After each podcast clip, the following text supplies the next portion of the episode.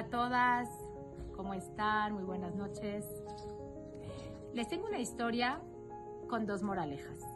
Sabemos que lo más importante de esas historias es cuál es el Musaraskel.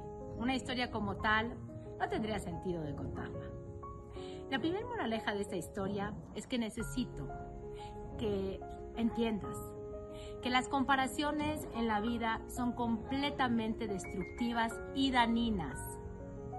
Compararte a ti con otras personas, comparar a tu esposo con otros hombres, comparar a tus hijos con otros niños, puedes destruir tu shalom bait, destruir tu propia personalidad, quitar la autoestima de tus hijos.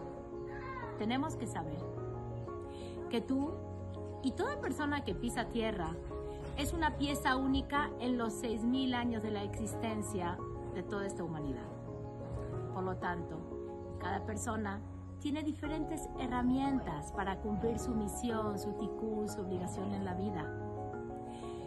Les voy a contar una historia de comparación que llegó, le da a ti, a mi forma de pensar, casi a Pikuach Nefesh. Pikuach Nefesh quiere decir eh, peligro de vida. Tenía yo una bebé de más o menos un año y dos meses. Y estaba esperando mi próximo bebé. Cuando empecé a sentir ya los dolores para ir al hospital, tenía contracciones cada 20 minutos. Y yo decía, no, esto no quiere decir que me voy a aliviar, porque me acuerdo que la leída pasada, el parto pasado, eran las contracciones cada tres minutos todavía me puedo esperar en mi casa. Y así me quedé esperando. Las contracciones eran cada 20 minutos y yo decía, bueno, me tengo que esperar que sea tal cual como la leída pasada. En un momento dado sentí que ya, es urgente, tengo que ir al hospital. Yo en ese tiempo vivía en Benebrak. Vivía en Benebrak juntito a Mayania y Shua. Me tomé un taxi, con mi esposo nos fuimos. Cuando llego al hospital, me bajo del taxi y en la calle, en ese parquecito, resulta que nace la bebé. Yo decía, ¿cómo puede ser? Pero normal tienen que ser contracciones cada, cada tres minutos. Pues ¿quién te dijo? ¿En qué libro dice eso? Entonces la bebé nació milagrosamente en la calle y yo seguía preguntando cómo puede ser.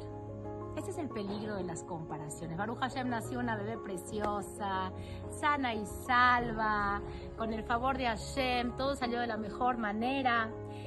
Pero algo les quiero decir. Esta comparación puede llegar a quitar lo más bonito de la persona, de su forma de ser, de su forma de vivir, de su obligación en la vida. Pero les quiero decir, cuando nació la bebé, ahí en el parque, en la calle, como les conté, de hecho ustedes la conocen, es la, mi hija Batia la que contó su historia, que se quedó atorada en Turquía y la historia del pasaporte. Baruch Hashem, ella es la que nació con, todo, con todos los Nisim Gluim, pero Baruch Hashem todo estuvo perfecto. Cuando entramos, ya entré a la, a la sala del hospital, Em, había un doctor afuera que me sostuvo al bebé. El doctor sostuvo al bebé y lo metió. Entonces, cuando entramos, yo escucho que alguien le pregunta al doctor, o sea, ¿desde cuándo un ginecólogo está en las puertas de un hospital? ¿Qué hacías ahí? Escucho que le contesta, debía un shekel a una persona y se lo fui a regresar. Y en ese momento me estremecí a veces, un hecho tan pequeño, tan sencillo como tener akpadá, como cuidarte de no deber a las personas, ni un shekel. Un shekel es un tercio de dólar, nada. Este hecho que él hizo le dio a este doctor el privilegio de salvar vidas. Obviamente la vida de la mamá y de la bebé y de todos los descendientes de esta bebé que nació la importancia de los hechos pequeños son mucho más grandes de lo que nos imaginamos. Baruch Hashem, todo salió de la mejor manera, pero esto nos deja una moraleja impresionante. Recuerda, no te compares. Eres única. No compares a nadie de tu familia. Es una destrucción. Ámalos, respétalos, así tal cual como son. Sepas que dijo David a Melech, Abón a que vaya su beni.